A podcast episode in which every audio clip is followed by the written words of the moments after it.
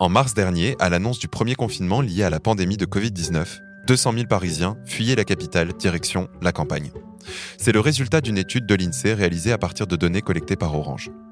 Sauf que cette fois, c'est pas seulement pour les vacances, mais aussi pour y travailler à distance. Seulement, nombre d'entre eux se sont rapidement confrontés à un problème. L'accès à Internet haut débit, dont ils ont l'habitude pour travailler, n'est pas une réalité sur tout le territoire. D'ailleurs, ce ressenti se trouve confirmé par une étude de Cisco reprise par ZDNet. On peut y lire que 42% des Français interrogés ont eu des difficultés à accéder ces derniers mois à des services considérés comme essentiels en raison d'une connexion défaillante. Si le numérique s'est imposé comme une nécessité quasi vitale en temps de confinement, le rôle croissant d'Internet dans nos vies pose de vraies questions philosophiques et éthiques aux implications bien concrètes. Doit-on, par exemple, le considérer comme un bien de première nécessité ou même un droit fondamental De nombreux experts et institutions se sont penchés sur la question. Orange vous présente le mémo. Bonjour Marine. Bonjour Germain. Bienvenue à toutes et à tous dans le Mémo, le podcast qui décrypte pour vous la société numérique à travers les médias. Pour commencer, petit retour juridique en arrière.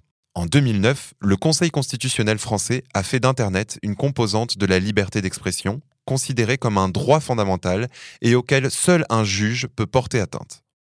Dans la même veine, en 2015, Axel Lemaire, alors secrétaire d'État au numérique, fait adopter dans la loi pour une république numérique une disposition prévoyant le maintien temporaire d'une connexion Internet pour les personnes démunies qui n'arrivent pas à payer leurs factures. Internet est donc, en France, considéré comme un service essentiel au même titre que l'eau, le gaz et l'électricité. D'ailleurs, la France n'est pas la seule. Il s'agit d'un vrai mouvement de fond international auquel on assiste depuis quelques années. En Inde, par exemple, la Cour suprême a considéré début 2020 que l'accès à Internet était un droit fondamental, tout comme le Canada. En février, le site de la radio-télévision belge francophone relaie la demande des ombudsman belges, ces personnes chargées de défendre les droits des citoyens face au pouvoir public. Ils demandent aux autorités d'intégrer Internet aux besoins dits essentiels, comme en France.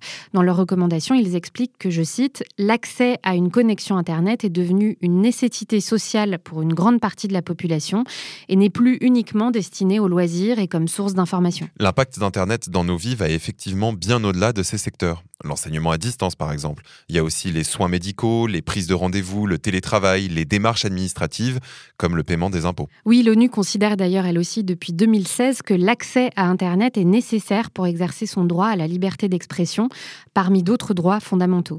Mais les pionniers de l'Internet n'étaient pas forcément d'accord.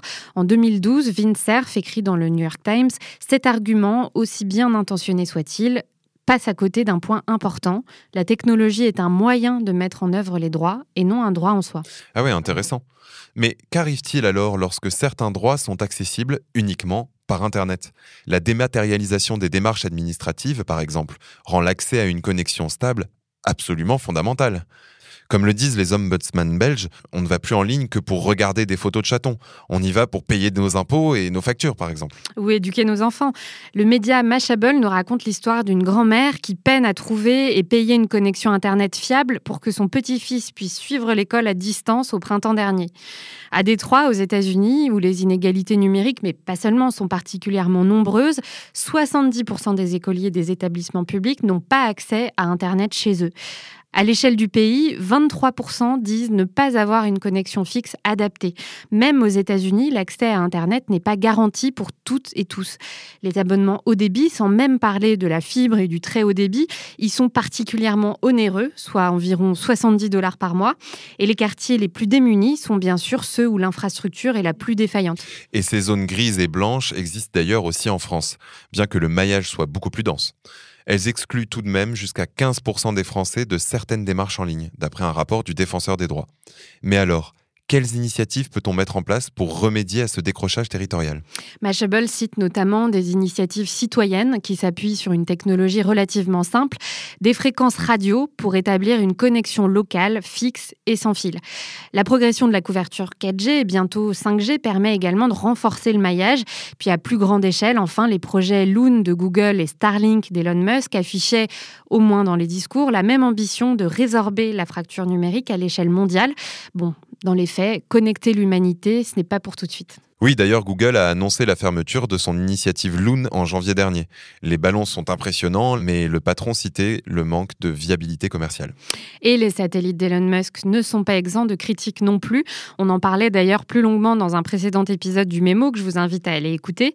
Starlink, son projet d'Internet par satellite, a pour ambition d'envoyer quelques 12 000 appareils en orbite. Or, d'après The Verge, les astronomes s'inquiètent de l'effet que ces satellites peuvent avoir sur leurs recherches. Ces appareils réfléchissent les rayons du Soleil et créent de la pollution lumineuse qui pourrait interférer avec les télescopes et autres instruments de mesure. Par ailleurs, les premiers retours d'expérience montrent que le coût est très élevé pour une qualité de service très hasardeuse.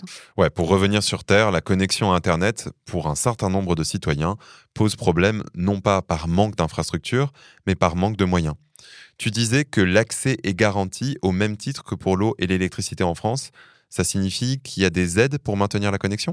En effet, le Parisien relaie que le premier département à avoir testé cette nouvelle aide était la Seine-Saint-Denis en 2016. Le département a piloté un partenariat avec les principaux fournisseurs d'accès pour éviter les coupures. Un programme désormais déployé dans tout le pays. Les abonnés peuvent s'adresser aux services sociaux de leur département pour demander l'effacement d'une partie de leur dette et le maintien de l'abonnement. En conclusion, je note qu'il y a bien eu des avancées en matière de connectivité et de maillage du territoire ces dernières années, malgré quelques lacunes. Et on observe surtout une meilleure garantie juridique du droit d'accès à Internet. Mais une fois l'accès garanti, est-ce bien suffisant? Disposer d'une connexion à Internet fiable est une première étape importante.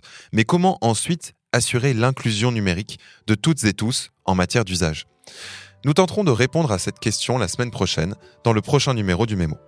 Merci beaucoup Marine et merci à vous de nous avoir écoutés. N'oubliez pas de vous abonner au Mémo sur votre plateforme d'écoute préférée pour ne manquer aucun épisode. On vous dit à la semaine prochaine. C'était Le Mémo, un podcast orange.